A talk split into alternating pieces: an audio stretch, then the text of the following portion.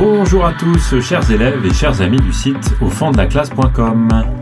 Dans cet épisode, on va voir ensemble un des aspects que peut prendre le savoir dans Gargantua de Rabelais, l'éducation.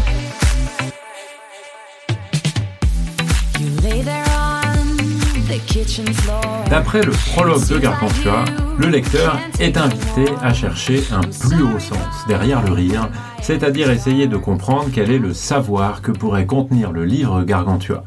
Euh, et il ne concerne pas seulement la religion et pas seulement la vie politique, il concerne aussi l'éducation. Et l'éducation, on euh, on la trouve surtout au chapitre 14 à 24. Au XVIe siècle, euh, c'est-à-dire l'époque de l'humanisme, il y a un très grand intérêt pour l'éducation. Euh, c'est vrai chez le hollandais Erasme, chez l'espagnol Vives, chez l'allemand Reuchlin, qui ont tous écrit des traités qui proposent un nouveau type d'éducation. Et Rabelais, dans son premier livre Pantagruel, avait déjà abordé le sujet dans une lettre euh, qui est très célèbre, hein, qui est une lettre précisément écrite par Gargantua à son fils Pantagruel et qui proposait un programme complet d'éducation. Une lettre d'ailleurs que je vous invite à lire parce que elle est courte et qu'elle est tout à fait intéressante pour, euh, pour enrichir vos connaissances sur le sujet. Alors dans Gargantua, le message qui est porté par Rabelais passe par des voies qui sont plus complexes que cette lettre euh, de Pantagruel qui euh, disait un petit peu tout ce qu'il fallait faire. Euh, car en fait le thème de l'éducation est disséminé dans l'ensemble des chapitres 14 à 24 et on pourrait même dire au-delà. Dans les chapitres 14 à 24 qui forment vraiment le cycle de l'éducation dans Gargantua, il est évident que s'opposent deux types de pédagogie, l'ancienne et la nouvelle, la nouvelle venant remplacer l'ancienne dans l'ordre des expériences de Gargantua. Le père Grandgousier et son fils Gargantua sont comparés à Philippe de Macédoine et à son fils Alexandre le Grand, donc des prédécesseurs illustres hein, évidemment des grands rois euh, de Grèce et en particulier le fils qui a conquis euh, tout l'Orient du monde euh, jusqu'au Gange en Inde au IIIe siècle avant Jésus-Christ. Alexandre le Grand, il est connu pour avoir eu le grand philosophe grec Aristote pour maître. Et donc ce que va faire Grand Gousier, c'est essayer de chercher un Aristote pour son fils euh, Gargantua. Gargantua a d'abord deux maîtres sophistes, euh, qui s'appellent Tubal Holoferne et Jobelin Bridé. Et puis Grand Gousier choisit un meilleur pédagogue à ses yeux, en la personne de Ponocrates. Les deux premiers incarnent l'ancienne pédagogie, et euh, le suivant, Ponocrates, la nouvelle. Alors, comment euh, présenter l'ancienne pédagogie? Eh bien, d'abord, elle est incarnée par des maîtres qui sont vieux et qui sont tous ceux. Le prénom du premier, euh, le premier grand docteur sophiste, Tubal Holoferne, fait référence à la confusion, puisque Tubal, en hébreu, ça signifie confusion. dans cet enseignement, on fait marcher la mémoire pour la mémoire dans un formalisme qui devient complètement rituel. On ne fait que des récitations. Euh, et des récitations qui n'ont aucun sens puisqu'on apprend des livres à l'endroit et à l'envers par cœur. En tout cas, c'est la discipline à laquelle est soumise euh, le pauvre jeune euh, Gargantua. Aucun exercice physique, une apathie complète, on dort, beaucoup de sommeil, les repas sont très longs, euh, on s'adonne à un certain nombre de jeux, mais seulement pour passer le temps. Il n'y a aucune réflexion, euh, aucune, aucune euh, réflexion. Les textes étudiés sont des commentaires de textes antiques, mais presque jamais, si c'est pas jamais, des textes des auteurs originaux. Et Grand Gousier, euh, à la suite de, ces chapitres qui sont consacrés à l'ancienne éducation, euh, celle qui est donnée euh, par Tubal Holoferne et par Jobelin Bridé, constate que son fils Gargantua est devenu, je cite le texte, fou, niais, tout rêveux et hagard. Et devant un jeune homme qui, qui arrive, qui s'appelle Eudémon, il pleure comme une vache et se cache le visage avec son bonnet.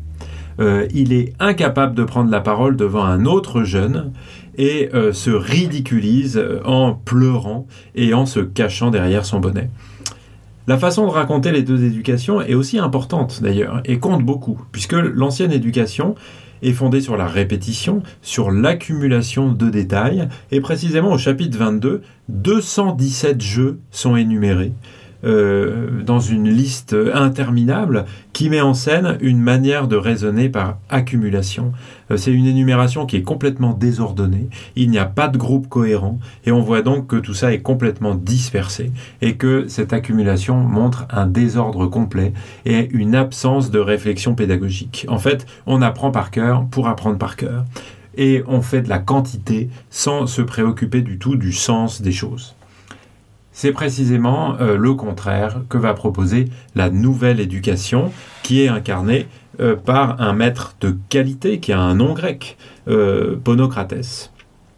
Alors Ponocrates, il se comporte avec son élève comme on doit le faire avec le monde, c'est-à-dire avec une posture d'observation en mettant en avant l'amour de l'effort et avec une étendue extrêmement vaste des disciplines, des disciplines qui sont des disciplines anciennes et des disciplines nouvelles, les langues anciennes, pour l'accès aux textes bibliques et aux textes scientifiques en langue originale, et pas en répétant des traductions de traductions de traductions. Le droit, les sciences de la nature, avec une démarche expérimentale très moderne, euh, et qui correspond vraiment à la nouvelle science euh, du XVIe siècle, des pratiques religieuses qui sont différentes aussi, qui consistent à lire, à méditer, à prier, et non pas à réciter comme on le fait euh, dans l'ancienne éducation ou dans la religion euh, conservatrice. Au début de chaque journée, euh, le lever est marqué par des exercices spirituels. Bien sûr, c'est une culture livresque qui vient de l'Antiquité. Et l'Antiquité, c'est le réservoir de la culture, de la science pour n'importe quel euh, humaniste du, XVIe siècle. Mais il ne s'agit pas d'apprendre par cœur et de ne se poser aucune question, puisqu'avec les textes de l'Antiquité, on entretient un dialogue, un dialogue entre ces livres et l'observation du monde. Et précisément, Gargantua va visiter le monde. Il ne reste pas dans un bureau, dans une bibliothèque à, à lire des livres, et encore moins à les apprendre par cœur. Il les lit mais pour les confronter à la réalité moderne, à la réalité contemporaine, celle de son temps. Et il va visiter les artisans, les techniciens. Euh, on, va en reparler un petit peu après. Les jeux, là, ne sont pas l'objet d'une liste interminable, mais sont euh, évoqués dans leur rôle éducatif, pour mieux apprendre, mieux connaître. Et puis, une place très importante est donnée à l'exercice physique et à l'hygiène une place importante aussi donnée à la liberté de choix. On cherche, quand on est pédagogue, comme Ponocrates, à avoir l'adhésion euh, de l'élève. On ne, on ne apprend pas contre lui. Et on a donc vraiment l'éducation euh, d'un prince. Et d'ailleurs, cette nouvelle éducation a lieu à Paris. On peut dire pour conclure que euh, dans cette nouvelle éducation, les activités s'imbriquent entre elles. Et euh, dans le chapitre 23, justement, c'est vraiment une grande fluidité, un enchaînement logique des paragraphes qui met en scène par le texte le caractère complet, logique, intelligent de l'apprentissage qui est proposé pour le jeune, le jeune Gargantua. Alors cette éducation, en fait, elle n'est pas seulement euh, dans les chapitres 14 à 24, parce que elle existait déjà avant, euh, d'une manière peut-être un peu étonnante et paradoxale, avec l'épisode du torche-cul, qui était vraiment une première découverte euh, expérimentale de Gargantua, qui cherchait à trouver le meilleur torche-cul par l'expérience, par une, une suite d'expériences et non pas par quelque chose qui serait appris, enseigné par quelqu'un qui détiendrait l'autorité. Et cette éducation, elle continue après. À l'issue du cycle éducatif, donc après le chapitre 24, eh bien, ça continue. Grand Gousier rappelle son fils auprès de lui pour accomplir son devoir de défense de son peuple, au chapitre 29. Mais on peut voir qu'il y a une réelle attention du père pour l'éducation de son fils, malgré sa naïveté et ses erreurs initiales. Cet intérêt, euh, d'ailleurs, il se porte chez Grand Gousier sur les enfants en général. Et il faut aussi remarquer qu'à la fin de la guerre, Grand Gousier est décidé à assurer l'éducation du fils de, Picrocole, sans vengeance, mais comme si, après tout, chaque enfant avait le droit à une éducation euh, la meilleure possible. L'éducation de Gargantua, elle montre son chemin vers la vertu.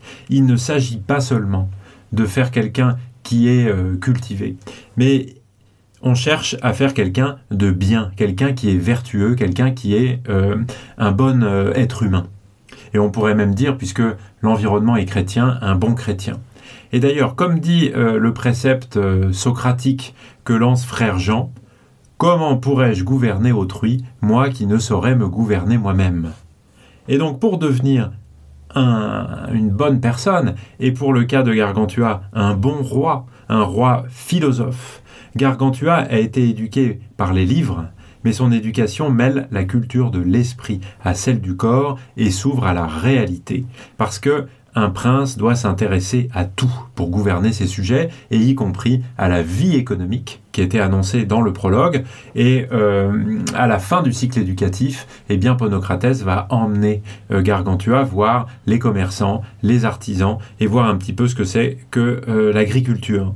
C'est la conclusion d'ailleurs euh, du cycle éducatif qui apparaît à la fin du chapitre 24, qui est une sorte de bilan, mais euh, qui évoque surtout une variation dans, l'emploi du temps de Gargantua, hein, puisque une fois par mois, il va, euh, comment dire, sortir de sa routine et aller visiter autour de Paris eh bien, les différents métiers qui, qui existent et ça donnait aussi à une forme de vie joyeuse qui, est, euh, qui a le souci de la vie pratique et euh, d'appliquer les connaissances euh, théoriques, les connaissances des livres à la réalité. Le but de tout ça, c'est bien de faire de Gargantua quelqu'un qui est autonome, quelqu'un qui est capable d'esprit critique et qui est capable d'affronter tous les éléments de la vie, et en particulier parce que il est un roi et qu'il est amené à gouverner un peuple. Donc vous voyez que c'est vraiment, au-delà encore du cycle éducatif, euh, un vrai message, une vraie réflexion, euh, un vrai savoir, euh, pour prendre ce terme, qui est proposé sur l'éducation dans l'histoire de Gargantua par Rabelais. Voilà en tout cas ce que je souhaitais partager avec vous sur cet aspect très important du savoir dans Gargantua qu'est l'éducation. Vous pouvez retrouver un certain nombre de choses sur le site euh, au fond de la classe.com. Je vous dis merci beaucoup de m'avoir écouté et à très bientôt. Ciao ciao